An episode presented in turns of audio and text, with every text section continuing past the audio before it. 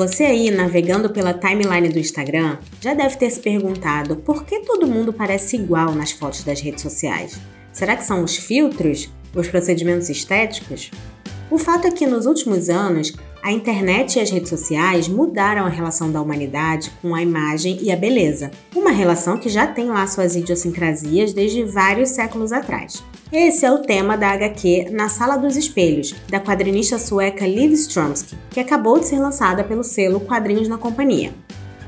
A autora de A Origem do Mundo e A Rosa Mais Vermelha Desabrocha volta ao seu estilo habitual nesse terceiro livro lançado aqui no Brasil e junta cultura pop e teoria acadêmica, numa mistura de referências que vai desde Kylie Jenner e a Bruxa da Branca de Neve até pensadores como Sigmund Bauman, Susan Sontag e Eva Illouz. Ou seja, é conteúdo bem profundo, mas de um jeito leve e até divertido.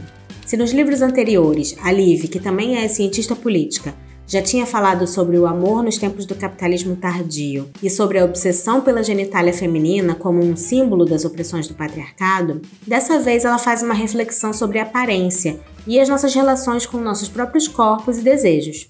Isso tudo numa época em que a superexposição da imagem é a regra.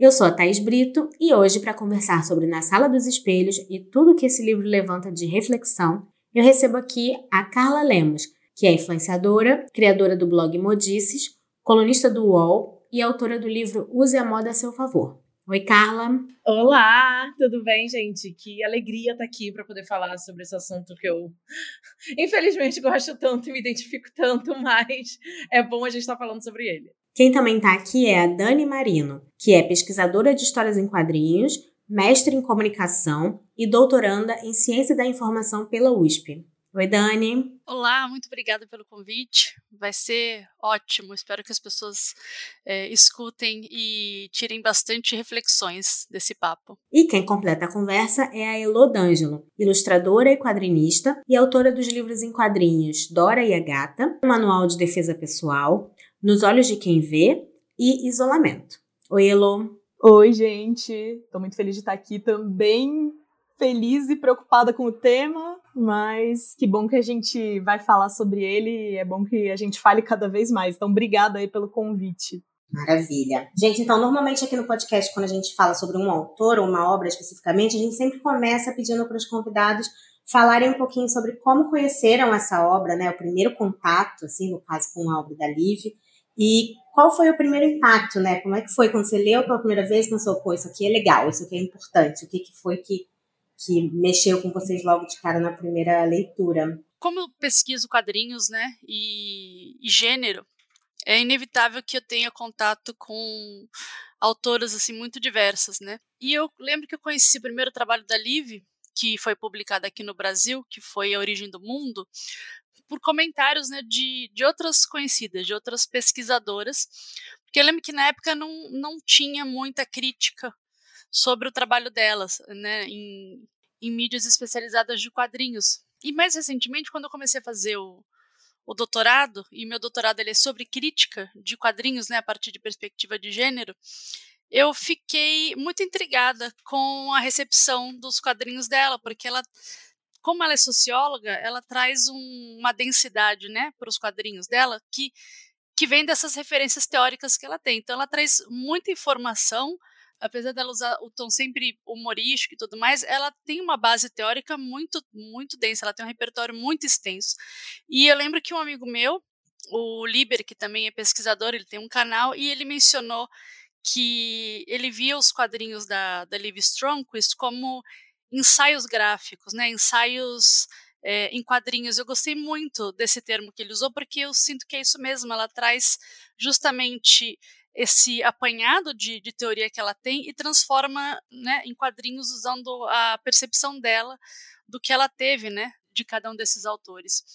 E daí, quando eu li na Sala dos Espelhos, eu achei que foi um, um trabalho assim mais leve em relação aos outros dois, né?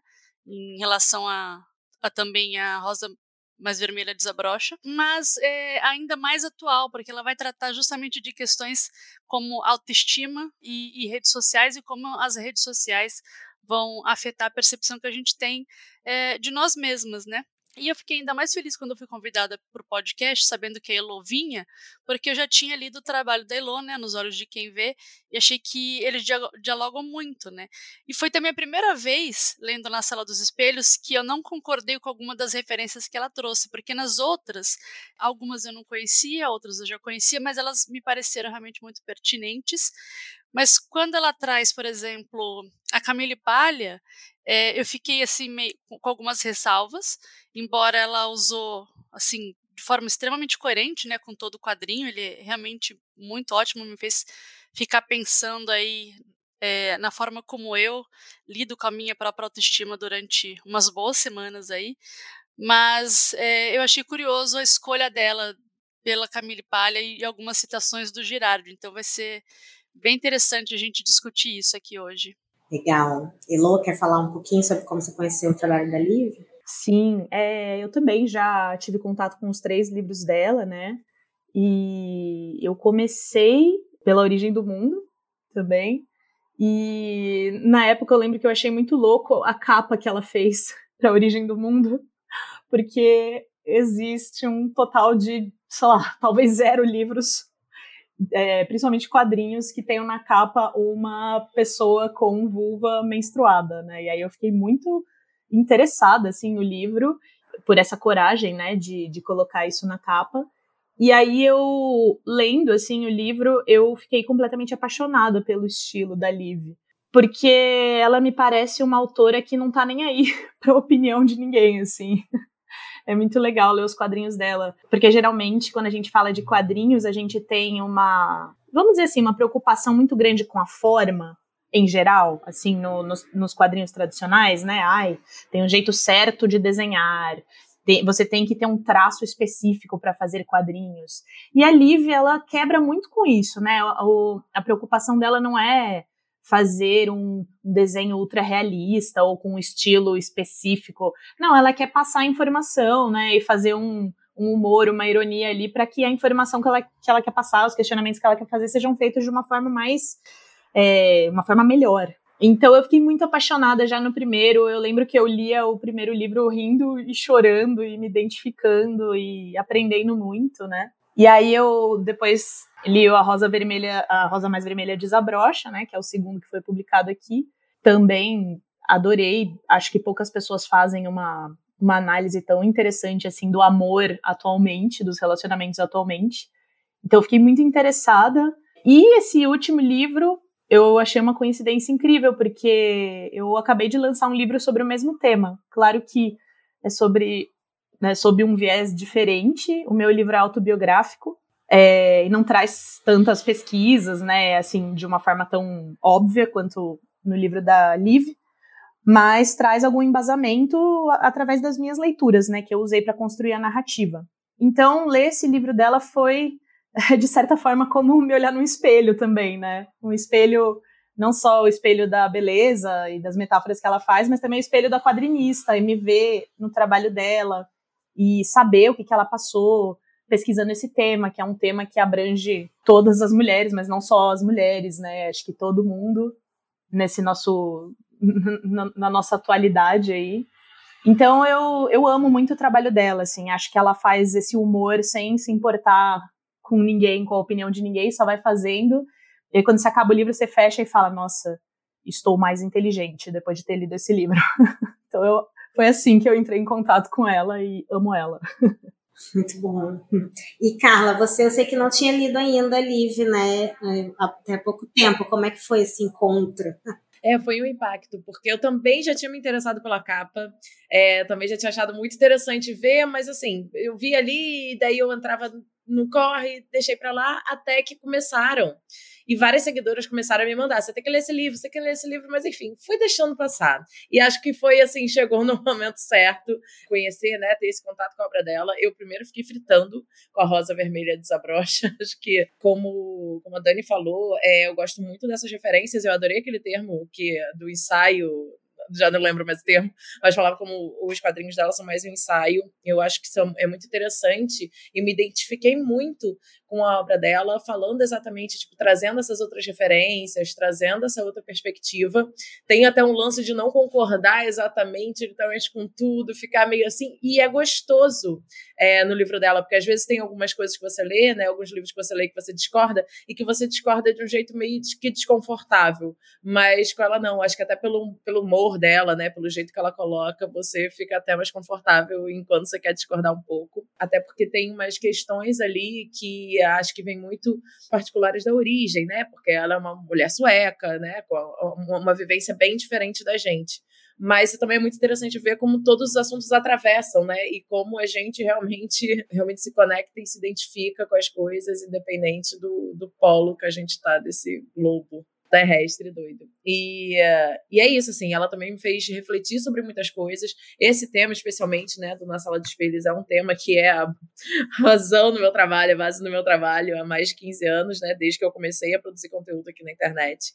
É, venho percebendo de uma forma muito ali, empírica até o momento que eu comecei a estudar de fato e, e entender de forma mais teórica todas essas transformações e como até a idade né já foi levando para é, esse amadurecimento, que é uma coisa que ela traz muito nesse livro, né, da percepção sobre beleza, sobre quem a gente é.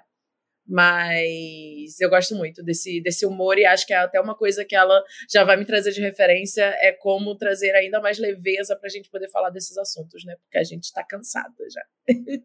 Nossa, verdade, isso é um belo ensinamento. Agora, Dani, eu gosto muito também dessa, dessa definição do ensaio em quadrinhos, né? Porque é, é bem o que ela faz realmente. Mas ao mesmo tempo, é a gente pensa em ensaio, a gente pensa numa coisa super cabeçuda, né? Cheia de referências teóricas. E que está presente no livro dela também, mas ela também traz, sei lá, referências Beyoncé, família Kardashian, Leonardo DiCaprio, enfim. Ela mistura um pouco as coisas, né? E aí eu, eu fiquei curiosa em te perguntar, como você é mais especialista, como é que ela, como é que ela se insere dentro do contexto do universo dos quadrinhos, sabe? Essa, essa coisa de fazer esse tipo de, de, de narrativa, de ensaio, é comum, ela é um, um expoente desse gênero, entre muitas aspas, enfim. Como que, que a Liv está inserida dentro do, do universo dos quadrinhos, sabe? É, então, essa pergunta é, é, é interessante, Thaís, porque eu vejo assim, não, não é tão comum esse tipo de trabalho. Claro que existem muitos, muitos quadrinhos mesmos que são pautados em, em, pesquisa muito extensa, né? E a gente tem várias autoras e autores que têm trabalhado com isso, e, mas de, de forma diferente, porque ela vai trazer umas técnicas de lettering também, né? E, e usar do humor para trazer essas referências. Só que analisando, por exemplo, a, a crítica né, é, especializada, é, eu sinto que falta um pouco de repertório desse lado, né, de quem faz mesmo crítica de quadrinhos, para entender o que, que ela está fazendo aqui. Porque a gente tem poucas críticas de canais especializados em quadrinhos. Até assim, a gente tem um, um universo de críticos que é major, majoritariamente formado né, por homens brancos, cis, hétero e tal. E daí eu não sei se é, é uma falta de interesse deles ou se, de repente, eu não sei, assim, eu estou analisando isso, no, vou descobrir no, na tese, né? Mas eles também se beneficiariam muito da leitura da, desse tipo de conteúdo, porque apesar dela trazer essas referências e a gente ter uma, uma ideia de que, ah, bom, tem muito texto, então ele deve ser cabeçudo, não é, justamente pelo que a Elo falou, que ela traz uma linguagem do humor e ela vai apresentando essas referências é, de forma ilustrada, né? Então, é, é, é, muito acessível. Não, é claro que não é um quadrinho, os quadrinhos dela não são quadrinhos para você é, ler, por exemplo, de uma vez, assim, né? Você vai digerindo porque eles trazem realmente muita informação. Então, são quadrinhos para você ir lendo e refletindo, você fazendo as suas conexões aí com o seu próprio repertório, para você conseguir realmente absorver o que ela está querendo te dizer. E daí, quando você faz isso, bate, sabe, a, a onda do, do que você leu. Porque... Bate muito. o negócio você fica assim. Você pega assim uma página assim, dá uma baratinada. Eu, peraí, deixa eu respirar um pouquinho. Bate. Não é? Deixa eu ir ali ver umas plantas, ver uma lua, entendeu? Para absorver, porque senão não dá. É isso, né, Carlinha? Não, a gente tem que voltar e ler de novo, né? Não, calma aí, deixa eu ler isso aqui de novo. É, você lê de novo, você associa com outras coisas, porque a, a Carlinha tinha falado isso até, né, anteriormente, quando ela e você também, Thais, a questão, por exemplo, do etarismo, que é algo que eu tô vivenciando agora. Tipo, eu tô com 46 anos e tô aí uns anos na, na crise dos 40, e é muito incrível como ter lido o quadrinho é, da Liv me fez refletir sobre coisas que eu não quero para mim, sobre coisas que eu realmente cansei e isso fez parte de vários diálogos que eu tive com a Elo fora daqui, de como eu fiquei realmente muito pensativa, principalmente quando ela vai trazer a, a, história da Marilyn, né, que ela, ela fala que a Marilyn foi para um hotel, né? Teve aquele fotógrafo ficou lá no final de semana inteiro com ela, tirou mais de duas mil fotos e dessas duas mil fotos, né, a maioria delas bem sensuais, ela desmaiou depois e tudo mais. Seis semanas depois ela, ela faleceu. Antes disso, ela tinha selecionado, ela tinha é, visto né, os negativos e vários negativos que, que ela não gostou, ela pediu para o fotógrafo que não fossem publicados, né? E ela colocou, marcou com X vermelho essa, esses negativos. E ela morreu e depois aquilo, esses negativos com X foram expostos, né? Então, assim, a vontade dela não, não, não foi respeitada, né? E a gente sabe que a questão dela e a questão de como ela era uma referência de imagem para tantas as mulheres, não só de imagem, mas de comportamento, que é o que ela fala da, da Kylie Jenner hoje, né? De como é a Kylie Jenner essa referência de, de mulher que todas as mulheres gostariam de ser, fiquei pensando, eu tô com 46 anos, imagina se eu for ficar, passar o resto da minha vida tentando buscar esse ideal que eu nunca, nunca mesmo vou alcançar, seja de Marilyn, seja de Kylie Jenner, eu vou passar o resto da minha vida muito frustrada, né, e eu não quero isso, e, e por conta desse quadrinho, eu realmente, tipo, acho que eu consegui colocar um basta, sabe? Falar, não, não é isso que eu quero para mim, não vou mesmo me submeter a ficar me autodepreciando, ficar alimentando isso em outras mulheres ou concordar que outras mulheres façam isso, porque isso só deixa a gente doente. Então, quando ela traz essas referências todas e ilustra da forma como ela ilustrou, dá um, dá um clique, sabe? Vira uma chavinha na cabeça que a gente fala, pô, é isso, eu não, não quero mais isso para mim. É, e uma coisa que isso aí também me lembrou é, é muito o caso da Glória Maria, né? Que uh, durante a vida dela inteira ela não quis, ela sempre usou a fato de dela não divulgar a idade dela como um posicionamento mesmo, né? De tipo, não quero que me limitem por causa da minha idade, porque, né? Ela sabia muito bem o que, que a sociedade faz com, com as mulheres baseada na idade. E daí, quando ela morreu, divulgaram a idade. Primeira coisa que fizeram foi falar. Tava lá estampada, a primeira coisa estampado lá a idade dela, e, e, e, isso me lembrou esse paralelo, assim, exatamente na hora, que, tipo, as mulheres não têm a sua vontade respeitada nunca, né? O que, que a gente ainda precisa fazer para evoluir nesse sentido, né? E, uh, e me veio muito. É que o nosso corpo não é nosso, né? Exatamente ele é público. Sim, e no livro eu acho que uma coisa que ela deixa bem claro é como a beleza, diferente do dinheiro ou de outros capitais, é uma coisa que está fadada a acabar. Tipo, você pode ser a pessoa mais linda do mundo. Um dia você vai perder a sua juventude, que é um valor da beleza capitalista, enfim. Né? Então é, é muito louco a gente também se basear na beleza como o maior, maior valor para as mulheres, principalmente, né? Na nossa sociedade é assim: se você é uma mulher que não é bonita, dificilmente você vai ser levada a sério dentro desses padrões, né? Lógico. E lutar contra isso é muito difícil, porque você tá olhando todo dia no espelho para sua cara, né? Então. E mais ainda agora, né? A gente está olhando para nossa cara no, nas redes sociais o tempo inteiro também, né? Sim. Porque daí a gente fica naquele looping, né? De estar tá ali vendo a nossa cara, de estar tá para se comunicar e para se relacionar com as outras pessoas, e o tempo inteiro a nossa imagem. Gente, ninguém deveria, sabe, ver tanto a si mesma o tempo todo como a gente. Exato. E além disso, é distorcida, né? Totalmente distorcida. E daí é isso. Primeira distorção da câmera mesmo, né? Que às vezes falta também essa percepção básica. A câmera da, que a gente faz a selfie, ela distorce o nosso rosto. O nosso rosto não é daquele jeito. Então, assim, é, é, tanta pequena coisa que vai somando e bagunçando a nossa cabeça. Não tem como a gente não ficar e acabar não idealizando essa imagem, que, por exemplo, aí, né, trazendo a Kylie de novo, né, o grande ícone do livro, do início do livro, é, não tem como, tipo, ela realmente se moldou para poder aparecer nas redes sociais. Ela se moldou desde criança a aparecer na frente das câmeras e que tem essa distorção, né? A, a, a, câmera é diferente do, do nosso olho na vida real. E a gente ignorar isso né, a Cash acaba ignorando isso e acaba prejudicando. Daí vem, né, todo, toda essa tendência aí de cirurgias plásticas do povo chegando, filtro do Instagram, para poder querer se reproduzir e ficar igual aquilo, né, que é possível, mas, enfim, todas essas coisas que a gente precisa falar. Sim, eu até estava vendo uma curiosidade, assim, que durante a pandemia teve um boom de eh, dessas cirurgias, dessas intervenções estéticas, né, e essas cirurgias, elas faziam as pessoas parecer parecerem estarem filtradas já, né? Como você mesmo falou, Carlinha.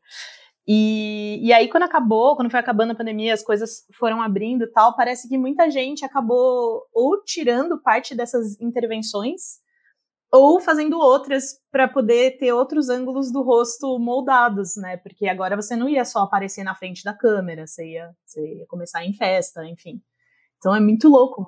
Sim, total. É muito doido. E, e como vai sendo exatamente aquela tendência, né? Sempre os ciclos de classe social, né? Porque quando era novidade, era caro, não sei o quê, todo mundo, para poder parecer ser mais rico, tinha. Aí agora, onda, inclusive as Kardashians, né? Que tem uns exemplos brasileiros, mas vou focar nas gringas para poder o negócio ficar mais tranquilo. Mas assim, elas chegam, elas fazem mil procedimentos estéticos, colocam boca, coloca peito, coloca bunda, faz todo aquele movimento, criam aqueles corpos idealizados artificiais.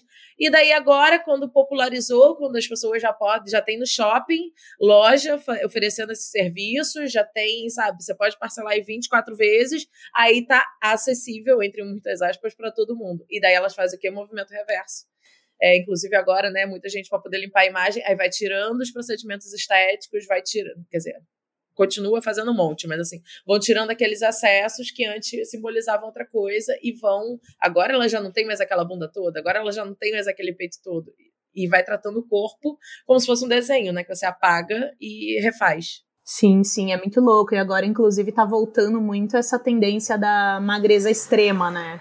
É, as próprias Kardashian aí então aparecem várias fotos já, como você mesma falou, sem, sem implante, sem tanta bunda, bem mais magras. Então, como isso tudo, essa, esse padrão é, é ligado a, a, essas tendências todas, e no fim é tudo para vender algum produto, né? É, pra gente nunca estar tá satisfeita com o que a gente é. É, exato.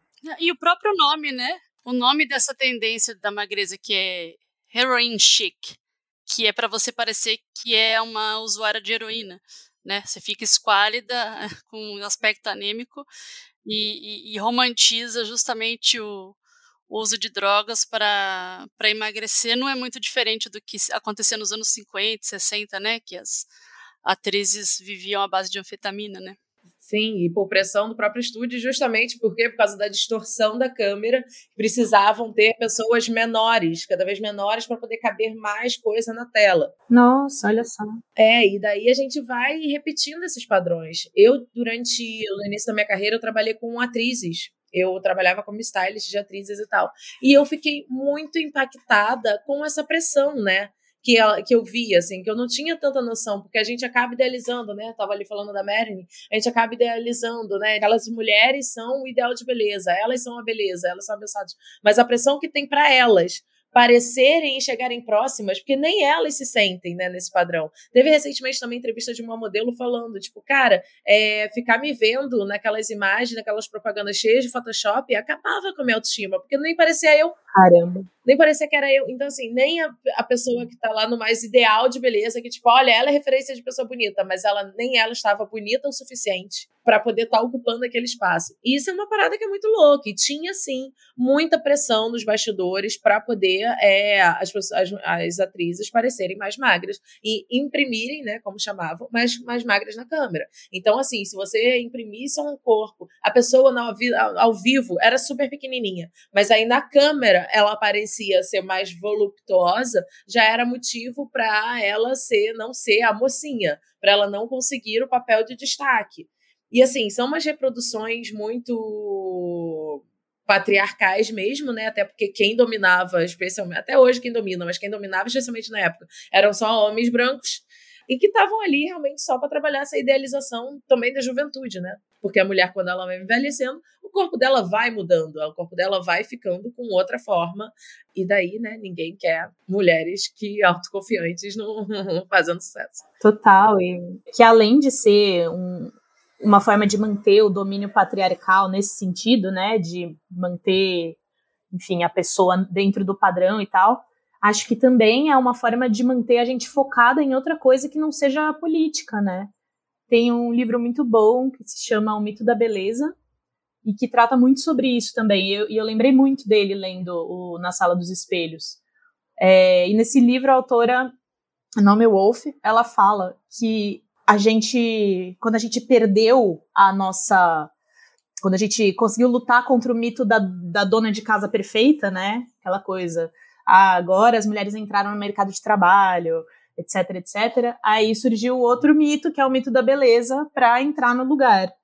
É, então a gente fica muito focada nisso e é óbvio que todo, todo o aparato capitalista quer que a gente permaneça nesse, nessa loucura aí de tentar perseguir esse corpo que não existe.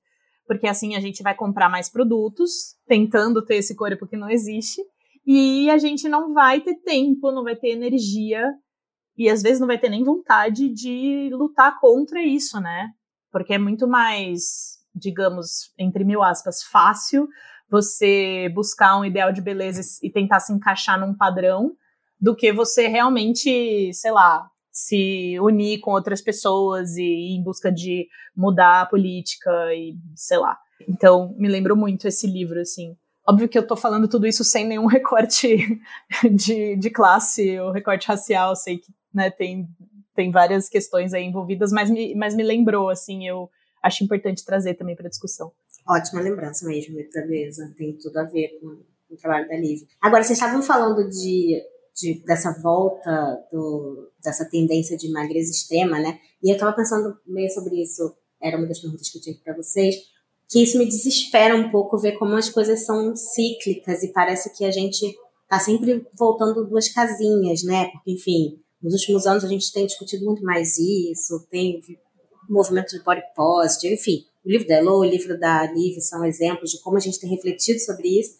E aí, sei lá, ao mesmo tempo, de repente você vê essa tendência voltando e as meninas novinhas querendo ser ultramagras e parece que é difícil avançar, né? Assim, é difícil demais e realmente é uma coisa que eu tenho pensado muito essa semana, essas semanas, últimas semanas sobre isso, porque como realmente a, é, a gente acha que estava avançando e que estava trazendo um discurso para um lado mais político ou para um negócio mais estável, mas como a própria Naomi mostra no mito da beleza, não, é, tipo, a gente avança aquele um pouquinho, daqui a pouco distraem a gente e já lançam outro padrão e outra coisa para ser alcançada. E daí a gente estava nesse movimento, né, minha área de origem, a moda, é, todo esse movimento para poder trazer mais inclusão na moda, e daí tiveram mudanças nas semanas de moda, grandes marcas usando modelos modelos mid-size, plus size. Nessa última temporada, foi com Deus, entendeu? A diversidade, ah, aquela trend da, da estação passada, parece que nunca se falou de, de diversidade. Parece que realmente pegaram toda a estética dos anos 90 do Hair and Chic, botaram lá, só que agora na versão com mais músculos, né? Que eu acho que é a única adaptação que fizeram, né, para a tendência agora, porque também você precisa ser musculosa. Tem essa não basta ser magra, você também tem que ter os gominhos no tanquinho, né? Mesmo que sendo feitos artificialmente. Meu Deus. Sim. E aí, cara, é muito louco como realmente a gente piscou e, já foi é, os avanços que a gente queria ter. E é muito importante agora que a gente usa a internet, né? Agora que a gente tem esse acesso e esse poder, se a gente conseguiu levantar essa conversa uma vez, que a gente consiga manter ela no, no topo da discussão, porque senão é muito fácil deixarem para lá. Eu confesso que eu fiquei muito impactada também só vendo o posicionamento da, de, das marcas, o posicionamento todo é, em relação agora ao mês de março também, é como as coisas deram esfriadas e olha, tá, tô quase no momento, eu senti uma energia que assim, se a gente piscar ano que vem já vão estar tá dando flor de novo, e da, pro Feliz Dia da Mulher, entendeu? Então, complicado. Nossa, eu tô sentindo muito isso, Carlinha, demais, demais. Eu sinto não sei se é exatamente isso, mas o que eu sinto é que saiu da moda ou está saindo da moda. Uhum. E aí as pessoas que entraram nessa onda assim de falar disso de uma forma bem superficial, diga-se de passagem, como aconteceu com uma boa parte da indústria da beleza e da moda, não sei o quê, do body positive. Agora já estão vendo que não está mais dando tanto dinheiro, ou estão achando que talvez não dê tanto dinheiro, e estão voltando aí a essa tendência bizarra de heroin chic, não sei o quê. E eu vejo nas redes sociais, assim, muita gente ridicularizando a luta feminista, por exemplo, é, outras lutas por direitos humanos, sabe? Eu sinto que se disseminou, assim, um pouco, pelo menos nas minhas bolhas, né? Essa noção. É engraçado, tipo, você tem que. É uma noção de que você tem que ser. Você tem que ser a favor das lutas das minorias políticas, mas ao mesmo tempo não tanto, sabe? Eu me desespero pensando nisso, porque cara, a gente conseguiu tantas coisas, a gente conquistou tanto, a gente sobreviveu a um governo bizarro, né? Na base da luta e tal. E aí eu sinto que as tendências estéticas estão retornando aí, estão, sei lá, é um, é um atraso bizarro, assim. Então eu, eu me desespero. Eu acho que também muita gente acaba cansando, sabe, Lu? Porque a gente vai vendo é, quem está nessa luta aí por body positive ou qualquer outra coisa que questione o status quo, a gente acaba adoecendo porque a gente vê, como você mesma trouxe no seu livro, quando você traz o, o tabuleiro do jogo da beleza, que é um jogo, tipo, impossível de você vencer, né? Pelo menos por enquanto, a gente não, não, não consegue vencer nisso. Então, a gente consegue uns avanços no sentido de que, bom, estamos aqui hoje, né, conversando sobre um assunto que eu, na minha adolescência, não tinha acesso, né? nem faz tanto tempo assim, mesmo já na vida adulta, eu não tinha acesso a essas perspectivas. Então, assim, ter acesso a isso definitivamente me salvou de muita coisa e tem sido libertador por vários motivos. Só que é, eu tenho um repertório já construído aí, né, ao longo de, de muitos anos, e eu acho que o que a Carla falou sobre a questão das meninas, né, e a Thaís também tinha trazido, é muito complexo porque a gente tem uma, um, um avanço, né, de tecnologia é, muito mais rápido do que qualquer teoria consegue dar conta. Então a gente tem, por exemplo, os próprios autores que a que a Liv traz, né, que vão falar, que nem o Girardi, que vai falar sobre o mimetismo e, e, e outros autores, o próprio Bauman, que ela traz também, mas é, as crianças e os adolescentes que estão tendo acesso às redes sociais hoje, que estão tendo crescendo nesse nesse universo onde eles se veem o tempo todo dançando e tudo mais não, não tem uma construção crítica, né? Eles não, a gente não tem uma educação que privilegie o pensamento crítico. Então, quando ela, ela traz, por exemplo, a questão na própria capa da madrasta, por exemplo, né? Da, da Branca de Neve, como essa obsessão pela, pela imagem, pela beleza, fez com que uma mãe mandasse matar a própria filha, arrancar o coração. Quando a gente pensa né, nesses ideias, a gente fala, nossa, realmente é, é muito bizarro. O problema em si não é só tipo, a Disney, né? O problema é a gente consumir esse tanto de, de informação, esse tanto de mídia social, esse tanto de imagem, sem ter nenhuma articula articulação crítica. Porque, por exemplo, você vê, eu tô aqui, a Elo, a Carlinha, a Thaís, a gente consumiu, por exemplo, é, esses livros, e a gente está nas redes sociais, então a gente tem acesso a essas imagens, a gente está pensando isso de forma crítica e mesmo assim a gente está suscetível a, a, a, sofrer problema de autoestima por conta né, de toda essa pressão. Agora imagina todas essas adolescentes aí nos seus 13, 14 anos que estão expostas às mesmas coisas que a gente, só que sem esse embasamento que a gente tem. É, é uma fórmula é, perigosíssima, vai gerar aí um monte de cisses, né? Quando ela traz aquela aquela rainha, né? E eu me vi muito nessa rainha, eu me vi muito pensando porque a Cici foi um ideal de beleza lá, né, no século 17, não lembro que século que era, e a obsessão dela com a própria aparência era tamanha que ela chegou no momento que ela viu que ela estava envelhecendo, ela começou a se esconder e ninguém mais a viu, né? Porque ela usava véu para ir nos lugares, ela ficava muito, muito obcecada. E eu senti que eu estava indo pelo mesmo caminho, porque a partir do momento que eu comecei a sentir o colágeno indo embora do, do meu rosto, né, e vi minhas fotos, por exemplo, na, na pandemia, eu pensei, cheguei a pensar, falei, bom, agora tá chegando aquele momento em que eu não vou mais aparecer nos lugares, em que eu não vou mais em evento, em que eu não vou mais gravar nada, porque a minha cara tá derretendo e eu não quero que as pessoas lembrem de mim assim. E daí eu fiquei, assim, realmente muito, muito reflexiva depois de ver o destino que teve a, a Cici. Falei, não, não é isso que eu quero, não, filho. É, não, e essa história da Cici me lembrou muitas histórias também das mulheres de Old Hollywood, né? Das primeiras grandes musas lá do cinema. Exatamente. E que elas também, elas se tornavam reclusas. Ah, e, e, por exemplo, tem a Heidi Lamar, né? Que foi uma grande atriz lá da, dessa época e que foi também uma grande inventora, ela que inventou o código de comunicação que permite que hoje a gente tenha celular, Wi-Fi, etc. E ela era considerada a mulher mais bonita lá da, da, da época dela. O Val, o Disney. O Walt Disney usou o rosto dela como padrão para fazer a Branca de Neve, para desenhar a Branca de Neve. E ela, conforme foi envelhecendo, foi ficando tão neurótica da própria imagem que, de fato, ela criou várias técnicas de cirurgia plástica. Ela chegava, ó, você tem que fazer assim, você tem que fazer assado, sabe? E ela foi ali se moldando justamente para poder. É, ela não chegou a ficar reclusa, mas ela pirou desse jeito. E tem tantas outras é, daquela época que chegou naquela certa idade, chegou em determinado momento, começaram a perder trabalhos e, uh, e, e viveram uma vida reclusa. E também tinha uma coisa da fotografia da época que eles só usavam nas revistas e tal, usavam a imagem das mulheres até os 40. Aí, até os 60, usavam a imagem da mulher com 40 anos. Eles não atualizavam, sabe? Postavam fotos recentes. E isso também deixava a gente distorcida, né? Nessa imagem, assim, de como uma mulher de 60 anos deveria aparecer, de como uma mulher.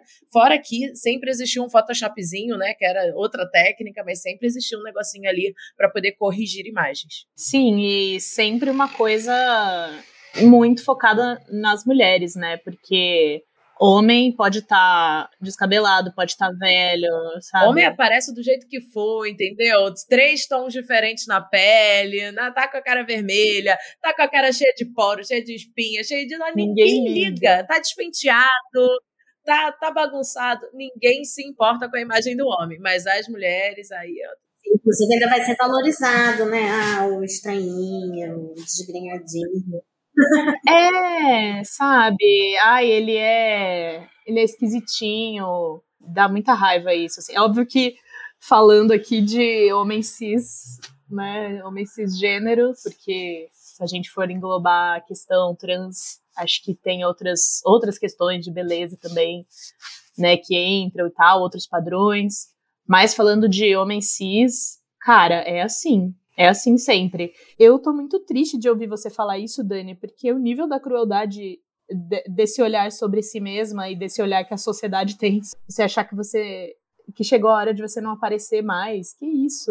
Não, eu quero muito que você apareça muito, amiga. Mas eu vou, eu vou, graças a você também. É, e enquanto isso, os homens, quanto mais velhos. É, quanto mais velhos, mais sábios e tal mais charmosa. James Bond, né? Tipo, todo mundo, ai, nossa, homem de cabelo grisalho, uh, mulher de cabelo grisalho.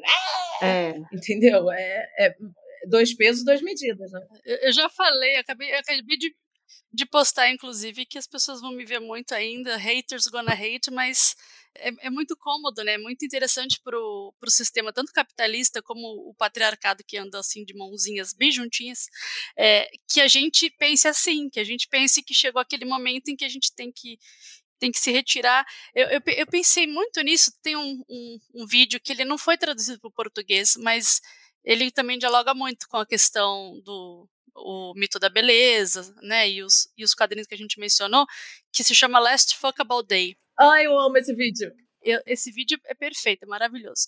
Que tem justamente né, a Amy Schumer, que é comediante, várias outras atrizes que são grandes atrizes e são reconhecidas pelo trabalho delas de comediantes, comemorando o último dia transável, né, pegável de uma delas, porque ela estava fazendo 40 anos. Ou seja, significava que a partir dos 40 ela deixaria de ter o papel qualquer papel que fosse assim de mulher desejável passaria a ter ser protagonista de filmes com nomes genéricos, né? Só o papel de mãe, andar toda coberta.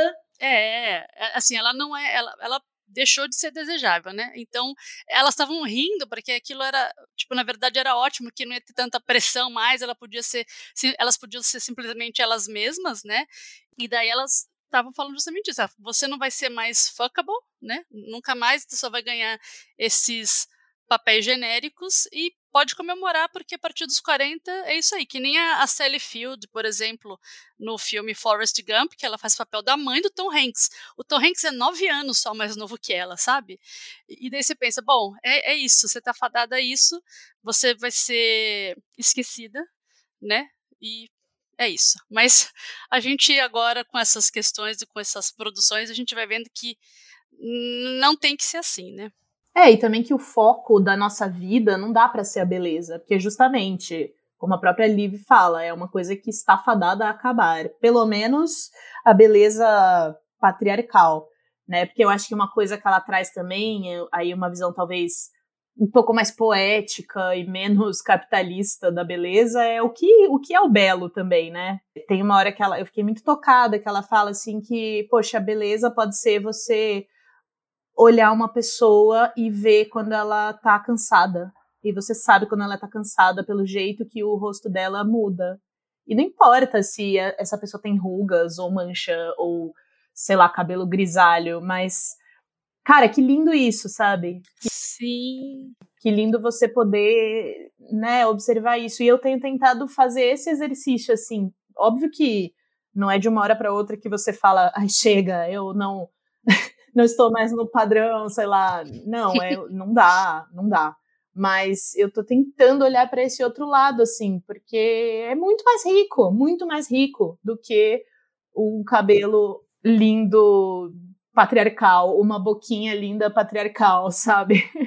Não aguento mais. Ou intimidade, né? Intimidade. É, a intimidade tem uma beleza muito muito bacana e eu penso assim, as próprias trocas que a gente tem Eloy, eu nunca vou cansar de enaltecer isso, porque me sinto muito sortuda de ter à minha volta as mulheres que eu tenho hoje, é, que além de me inspirarem, elas me proporcionam isso, me proporcionam, você vê, tipo, eu, eu ando com mulheres bem mais novas do que eu. Se fosse, sei lá, talvez 20 anos atrás ou 15 anos atrás, uma mulher na minha idade andando com mulheres tão mais novas, ela se sentiria ameaçada, né? É, ameaçada ou de alguma forma diminuída, porque a gente sabe que a juventude é uma virtude, né, dentro do capitalismo. E na verdade, o que essas mulheres têm me proporcionado é um empoderamento, assim, um engrandecimento assim tão maravilhoso que as pessoas estão percebendo isso, né? As pessoas à minha volta estão percebendo que, tipo, a minha autoestima tá diferente, eu tô longe, assim, de estar tá dentro do padrão, né? Tô acima do, do peso, é, tô mais velha, etc e tal. E a partir do momento que eu mudei esse olhar, que eu comecei a tentar ser mais gentil na forma como eu lido com, com a minha imagem, é, é muito engraçado como as pessoas em volta reagem e elas passam a, a me achar bonita, a me achar interessante. Eu tenho ouvido elogios como: nossa, você está apaixonante, você está. É, uau, sabe? E a única coisa que mudou, é, sei lá, nos últimos dois meses foi isso foi a forma como eu resolvi olhar para mim mesma, sabe? Nossa, que incrível. Nossa, Dani. É isso. Vai sair muito na rua, sim. É isso. Demais. Nossa, ótimo ouvir isso, porque, sei lá, eu me inspiro muito em você. Você é uma pessoa que eu sempre observei, sempre vi, assim, meio de longe, antes da gente ficar próxima. E eu mergulho muito de você. Eu acho você uma pessoa incrível, uma profissional maravilhosa. Então é muito bom saber que você é meu futuro, entendeu? Tipo assim, a gente nem tem uma diferença de idade tão imensa assim, mas tipo, é muito bom saber que você tá nesse lugar e que você tá construindo uma coisa boa, sabe? É bom isso, é incrível. Você daqui chorando hoje, gente. gente, lindo, olha que momento. Não, eu ia perguntar para vocês justamente sobre isso. É, o que a gente faz, então, né? Assim, mecanismos de defesa para a gente, enfim, enfrentar esse, esse capitalismo e esse patriarcado que estão sempre tacando na cabeça da gente. E, e aí eu ia perguntar até para Carla, porque assim, você né, é uma pessoa que está dentro do, do, universo da internet, que é esse universo que está super presente aí no livro da Liv, é uma influenciadora, e ao mesmo tempo você reflete sobre esses temas de dentro, né, já há muito tempo. Você acha, como é que você acha que é possível navegar por aí de uma forma mais saudável, né, do que essa que a gente, enfim, tem visto. O bom, da, o bom da internet é justamente isso, né? Assim como, por um lado, acaba reforçando essas questões né, da sociedade e acaba intensificando os padrões, também é um lugar de escape de fuga, né? Assim como era lá no início, é, que era uh, que, né, tipo, ainda era aquele negocinho mais, mais fechado ali dos tempos de internet de escada, que a gente conseguia achar pessoas que tinham interesses em comuns com a gente nessa, nessa imensidão do mundo, coisa que às vezes a gente não consegue no ao vivo. Então, acho que pelo mesmo lado, assim, a gente realmente precisa se cercar de imagens que sejam parecidas com a gente, seguir pessoas que tenham a realidade mais próxima da gente, sabe? Que usem menos que, que tenham esses valores mais parecidos com a gente, porque daí a gente se cerca de boas referências, né? É, e a internet é o espaço de fato para poder a gente ter essa democratização da informação, do, da, do acesso das imagens, para a gente conseguir chegar. Claro que a gente tem a questão né, dos algoritmos e daí é, de como eles acabam reforçando esses padrões, mas a gente pode treinar o noho algoritmo, né? Não tem a treinar seu dragão, a gente também pode treinar nosso algoritmo e começar a ser mais consciente das escolhas, né? Porque não é agora a gente não vive mais naquele ciclo que tipo você vai ligar a TV você tem três canais né? Você tem três opções para poder ver e todas repetindo a mesma coisa. É, tem muita gente igual nas redes sociais mas tem muita gente diferente também e que faz com que pipoque assim como o livro da Liv é, ideias e reflexões e faça a gente conseguir se sentir bem com a gente mesma né? E acho que é isso que a gente tá tem que estar tá buscando nas redes sociais porque já, já é muita loucura o tempo inteiro para a gente ainda mergulhar em mais uma nas redes, assim. Claro que é, os padrões sempre vão estar tá ali, se esfregando na nossa cara, mas tem como a gente criar um ambiente para a gente um pouquinho mais saudável. Então a gente precisa praticar isso na internet. Nossa, eu concordo, concordo muito com a Carla. É, a gente tem que ter as nossas casinhas, os nossos lugares onde a gente a gente vai parar de surtar, né? Onde a gente vai trocar ideia, de fato. É, a gente precisa ter esse escape né, na é. internet é. para a gente poder ver coisas que, de, de fato, como era, né? A gente entrava na internet ali para poder relaxar e não para poder ficar mais tensa e ficar pensando, meu Deus, mas nunca vou ser assim. Exato. Sabe? Você não tem ali a sua vida dedicada para poder passar seis horas por dia cuidando do seu corpo. Você está fazendo seis horas por dia mudando o mundo de tantas outras formas, né? Então, a gente precisa realmente se botar menos pressão e começar a fazer as escolhas certas na internet vão ajudar nisso. Total. E eu acho uma coisa que eu faço também que é meio, às vezes até meio chato, considerando que o normal, é, entre aspas, é você ir atrás do padrão de beleza.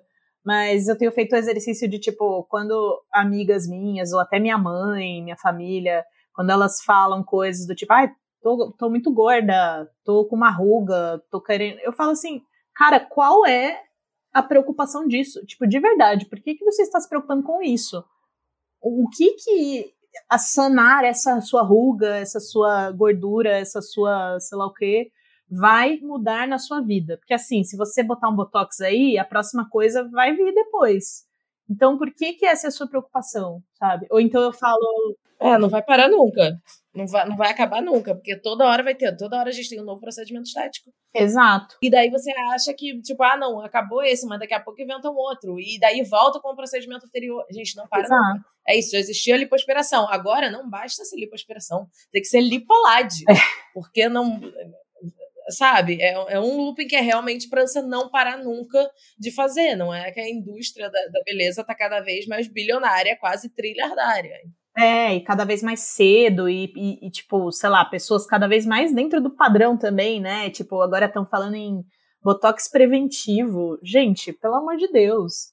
Assim, né, nada contra procedimentos estéticos, tudo bem, é, sei lá, faz parte, mas caramba. Mas qual é o limite disso? E e é principalmente, né, para poder unificar a imagem, né, para deixar todo mundo mais parecida. E a Também. gente não vai, vai virando meio que um personagem que agora, né, em todos os lugares tem, a gente capaz parecendo com inteligência artificial, né? Com imagem criada por inteligência artificial. E menos diverso como, sabe, tipo, a natureza fez a gente. Exatamente. Nossa. Total. Eu resumiria isso que vocês falaram em em duas, três coisas. Uma foi que a, a Carlinha postou, eu não seguia ela, agora já estou seguindo, postou recentemente sobre conhecimento e independência financeira. São duas armas é, essenciais assim para a gente conseguir se libertar um pouco mais. Mas então eu diria que buscar conhecimento, né? Então a gente trouxe uma série de referências aqui que para qualquer pessoa começar a entender como que esse esse sistema, né, que nos oprime tanto funciona. Então, conhecimento é o primeiro. O segundo seria autoconhecimento, né, que você vai buscar ou por meio, né, da terapia ou por meio de reflexão, conversa com suas amigas a respeito dessas coisas que você está consumindo. Então, precisa ter, precisa ter essas rodas de conversa, é, essas trocas, né, com, com outras mulheres, né, que você se sente inspirada. Então, para que você comece a refletir sobre você mesmo e a forma como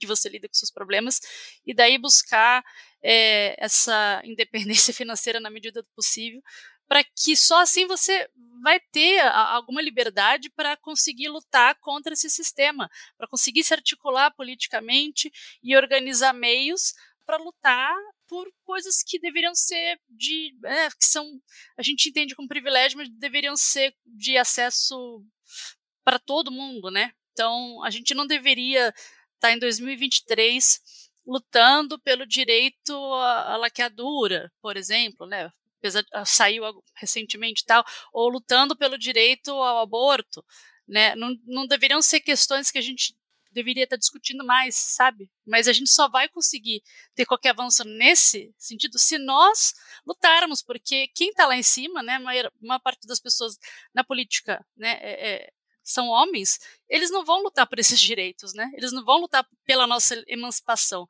Então, para isso, a gente tem que parar de ficar tão, tanto tempo obcecada com a, a barriga, com o peito que está caído, com a ruga que está aparecendo e realmente se articular politicamente para mudar essa realidade, senão as coisas não mudam, né? Perfeito, Dani. Acho que é isso. E, gente, estamos chegando ao fim já. Passou super rápido, porque foi um papo ótimo.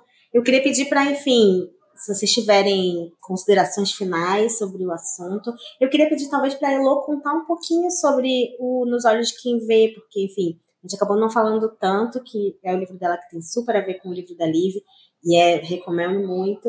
E te, teve um processo ali, né? A gente está falando um pouco sobre como é importante a gente parar, refletir, entender. Teve um processo seu também ao longo de de escrever esse livro. E é isso, às vezes a pessoa, sei lá, vai ter esse processo e vai escrever um livro, vai fazer um quadrinho, ou vai.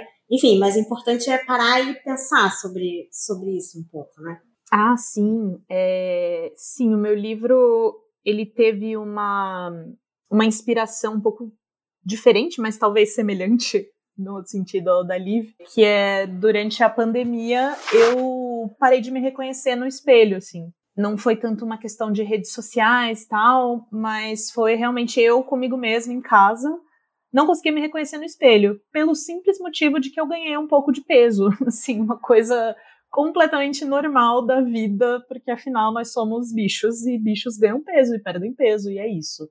Mas eu não conseguia me reconhecer, eu, assim como a Dani também, eu não conseguia aparecer, eu só conseguia colocar fotos antigas minhas em eventos e coisas assim. Não estava num lugar legal. Só que eu não queria que, que, a minha experiência de lidar com isso fosse eu vou pra academia e vou emagrecer e tudo vai ficar bem, sabe? Eu queria, eu queria rever a minha relação com o meu corpo e por que que isso estava ocupando tanta, tanto lugar na minha cabeça, tanta energia, tanto tempo, né? E distorcendo tudo que eu, que eu via, porque estava distorcendo a minha relação com as minhas amigas, com a minha mãe, com a minha irmã, enfim, e principalmente comigo mesma. E aí eu comecei a escrever esse livro é, junto com o meu processo de terapia. E, e, o livro ele é dividido em capítulos e cada capítulo é uma parte do corpo. E aí em cada capítulo eu narro a minha relação com essa parte do corpo. Então eu falo do, da minha relação com o meu cabelo, que é um cabelo cacheado. E aí eu tinha muita dificuldade para lidar com isso quando eu era adolescente, porque quando eu era adolescente a moda era totalmente liso, né? Aí falo do peso também em vários momentos, falo de dos meus peitos, falo da pele, enfim. Então foi nesse sentido a criação, assim, e foi muito sofrido. quando eu comecei a fazer, eu não achei que fosse ser tão sofrido assim, porque eu fui fazendo uma coisa bem humorada, sabe? Meio também inspirada na, na Liv.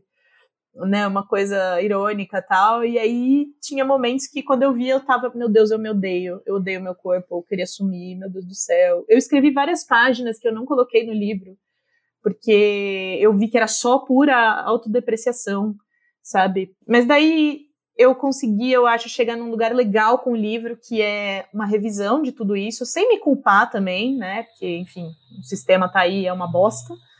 E também rever um pouco a minha relação com as mulheres da minha família, a história dos corpos das mulheres da minha família. O final tem um pouco essa toada, assim. E o epílogo do livro, e aí não é spoiler, tudo bem.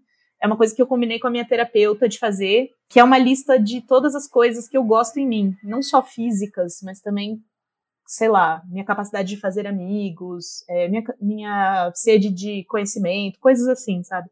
Então foi um processo muito louco, intenso e, e bom, assim, apesar de difícil, sabe? Sei lá. Eu espero que as pessoas que leiam esse livro sintam aí o peso dessa narrativa toda, mas se sintam acolhidas de alguma forma. E o livro ele saiu pela HarperCollins. Ele é totalmente em quadrinhos e ele pode ser comprado na Amazon se alguém quiser aí, só pesquisar nos olhos de quem vê e é isso. Então, eu acho que o livro mostra muito isso. Eu achei importante a gente falar, porque a gente está falando sobre né, tudo isso aqui, e quem está ouvindo, é importante que, que se saiba também que não é um processo fácil, nem simples, e é contínuo, né? Ninguém aqui está super 100% né, autoestima lá em cima, porque é um processo mesmo, né? Então, enfim, é importante saber disso, que não é uma coisa simples. É, e todo dia um 7 1, né? Se a gente dá mole, não, não para, não. A gente dá uma descuidinha, chega, opa, chega ali o padrão de novo. E uh, eu me identifiquei muito com a Elo contando o processo do, do livro, porque uh, quando eu fui escrever o meu, por mais que o meu livro não seja autobiográfico, né, seja um livro sobre moda e tal, eu fui muito pegando nessas questões, assim, que me doloriam e, e uh, não tem como, né, quando você vai tendo essa percepção, né, quando você vai estudando e pegando as referências e entendendo o seu lugar e você passa aquilo ali, né, pro, pro livro, para aquelas páginas ali, mexe ali também com com a sua história, com que você se aprende a ser mais generosa, né? Eu acho que isso é uma coisa que é importante também. A gente passa a ser mais generosa com a gente mesma e é muito gostoso ver o impacto também, né, dessa generosidade que a gente tem com a gente mesma quando a gente está ali contando aquelas histórias. É, como passa realmente para quem está seguindo. Já tô doida para ler o livro da Elo. É, e acho que é isso, né? Meu livro é Use a Moda a seu favor, inclusive, deixa eu fazer também o alto jabá aqui. É, e eu lancei ele em 2019 e ali já no auge, né, falando sobre todas essas questões, né, sobre como a imagem afeta muita gente, né, como que a gente veste, é, mexe não só com a nossa autoestima, mas de fato com a nossa percepção de mundo e como tentam fazer que a gente não se sinta a gente mesma, né? E todos os motivos que levam a isso. E que foi um processo que eu fui descobrindo, né? A gente vai se, só vai sentindo às vezes muito diferente, só vai sentindo que não se encaixa, que o negócio tá meio esquisito ali, daí a gente vai pegando ali o fio e vai descobrindo um monte de coisa. E é isso, gente. Eu adorei esse papo. Eu acho que a gente foi trazendo muitas percepções, muitas reflexões. Eu, inclusive, lembrei que eu tenho o livro das fotos da Marilyn. Inclusive, eu abri ele aqui rapidinho, vi as fotos com X. É que eu não tinha me dado conta ainda, só quando eu vi no, vi no livro, foi no papo aqui da Dani que isso me alertou. Eu, tipo, peraí verdade! Que eu lembro que teve uma exposição aqui no Rio, eu fui na exposição e tal. E veio todas essas associações. Então, assim, essa troca é sempre importante, né? A gente começa a falar ali de uma coisa e a gente vai abrindo várias possibilidades. Já tô doida para ouvir de novo todas essas conversas, tudo que foi falado aqui, para poder ter outros insights e outras reflexões. Então, eu vou encerrar eu ia pedir, só, só te interrompendo, que a gente ficou com várias sugestões de leitura aqui, incrível. E acho que a Dani podia talvez sugerir outras mulheres nos quadrinhos também, né? Assim, que a gente possa deixar para quem está ouvindo e também possa conhecer. Ah, era exatamente isso que eu ia fazer. Oba! Quando eu falo né, de, de autoconhecimento, mas não precisa ser, de conhecimento, não precisa ser uma tese, né? Ou, ou pegar um ensaio de, de sociologia para conhecer, né? É, eu escrevo no, no site Mina de HQ, que é, uma, é um veículo dedicado exclusivamente a, a divulgar trabalho de mulheres cis e trans, pessoas não binárias e, e, e homens trans, né, nos quadrinhos.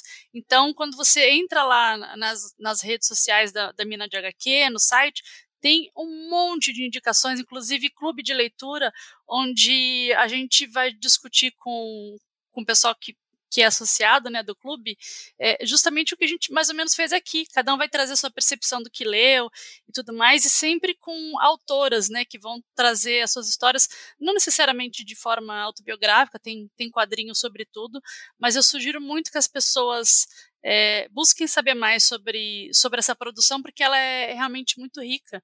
Né? E eu queria dedicar esse podcast. Eu espero de coração que a, a, as minhas amigas aqui de Santos, né, minha prima, minha irmã, elas possam ouvir, de repente ir atrás também. Eu emprestei o, o Nos Olhos de Quem Vê para minha prima, inclusive.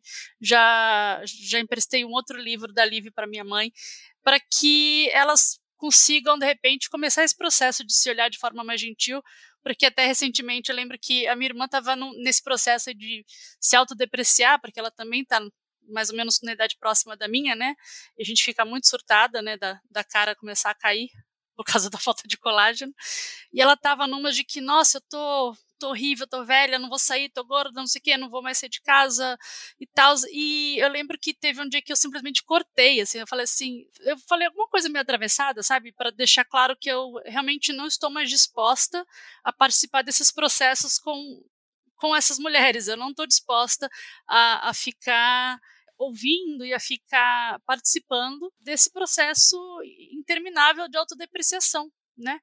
E eu espero que elas possam entender o quanto elas são incríveis e maravilhosas por uma série de, de razões que vão muito, mas muito além da, da aparência delas, embora sejam lindas, né, sejam mulheres lindas, bem-sucedidas e tudo mais, elas não, não deviam ser resumidas a isso, sabe? E para todo mundo, né, que, que ouviu, que reflita aí que a gente não devia ser resumida a nossa aparência. Maravilha, gente. Muito, muito obrigada. Foi incrível. E até mais.